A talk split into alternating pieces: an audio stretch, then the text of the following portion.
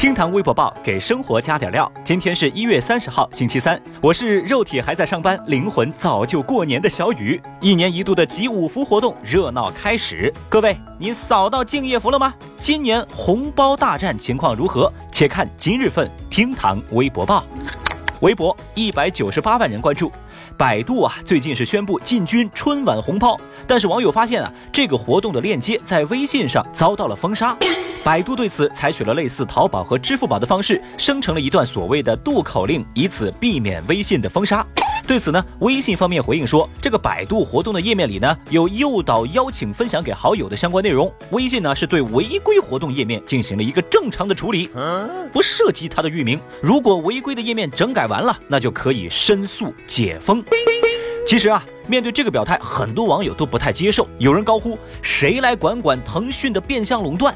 有人则说：“啊，这是商业行为，互相竞争，耍手段是很正常的。”还有一票故意走错片场的网友则表示：“哎呀，你们谁有敬业福呀？”看到微信给出的封杀理由，小雨只想说：“老子信了你的邪！”按照这个逻辑啊，拼多多的链接你怎么不封啊？游戏小程序的链接你怎么不封啊？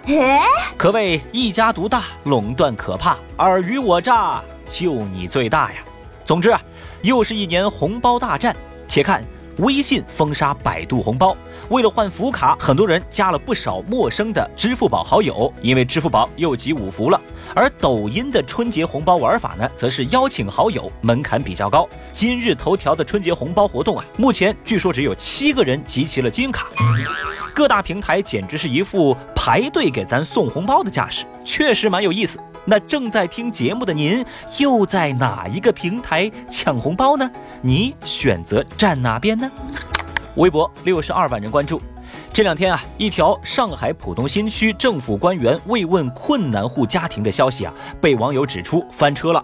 因为在相关报道配发的图片当中啊，就有眼尖的网友说，那个图片里啊，有一家困难户小汤，他在弹奏时候用的那个钢琴，好像是价值三十八万多元的德国进口货呀。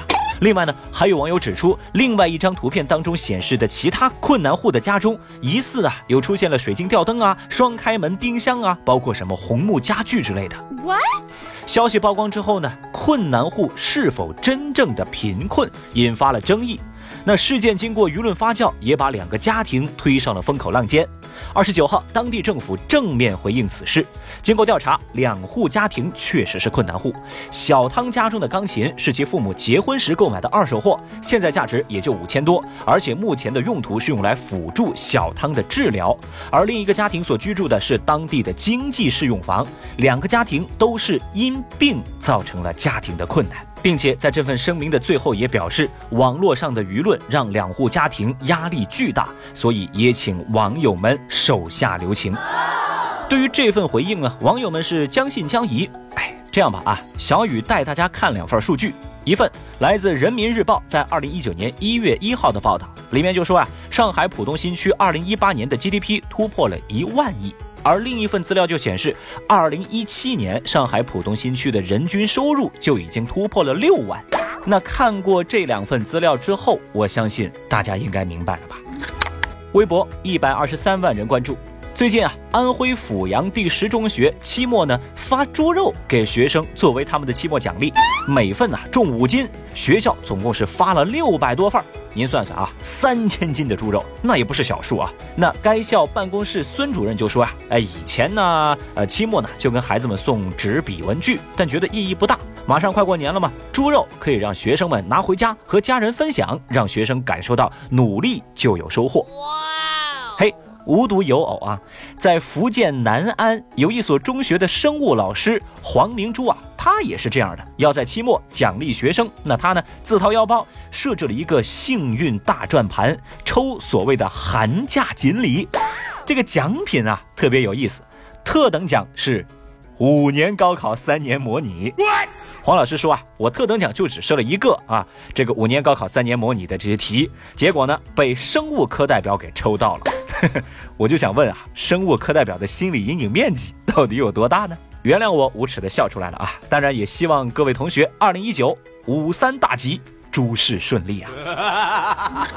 最后呢，再来看一下二十九号微博热搜榜的其他情况。三十八岁的窦先生目前在南京一家 IT 公司上班。窦先生说，他九八年高中毕业之后考入原来的鄂州大学，现在呢叫做鄂州职业大学，是在零一年拿到毕业证。二零一四年的时候，窦先生在申报职称的时候发现，哎呀，我自己的这份毕业证是假的。通过他和校方沟通四年多都没有得到答复，直到最近这个消息被曝光到网上。后来啊，鄂州职业大学办公室一个工作人员说，目前呢，学校已经把这个情况汇报给了省教育厅，正在积极的沟通解决。那有人就表示说，大哥啊，你放心，这事儿一上微博热搜，马上就能解决。有四十三万微博用户对这种说法表示赞同。各位还记得韩国歌手黄致列吐槽中国空气水质不好，引发网友不满，韩国电视台称那是翻译的问题，并且还说中国网友是网络暴力。二十九号啊，翻译这段视频的字幕组发文表示，翻译完全对照的是韩国的字幕，对黄致列的言论不做评论，可谓是直接打脸韩媒的说法。消息获得了六十二万人的关注。日前，有三名中国游客在泰国清迈被捕，有可能会面临高额的罚款或者是遣返。为什么呢？因为他们在泰国旅拍。原因就在于啊，泰国移民局认为旅拍属于商业行为，而这三人呢，他们持的是旅游签证入境的，没有在泰国工作的资格。旅拍在很多国家是触犯法律的高风险行为，中国驻多国使馆也曾多次提示。不过很遗憾，这个事儿呢，只引起了微博十二万用户的关注。听堂微博报，下期节目接着聊。本节目由喜马拉雅 FM。独家播出。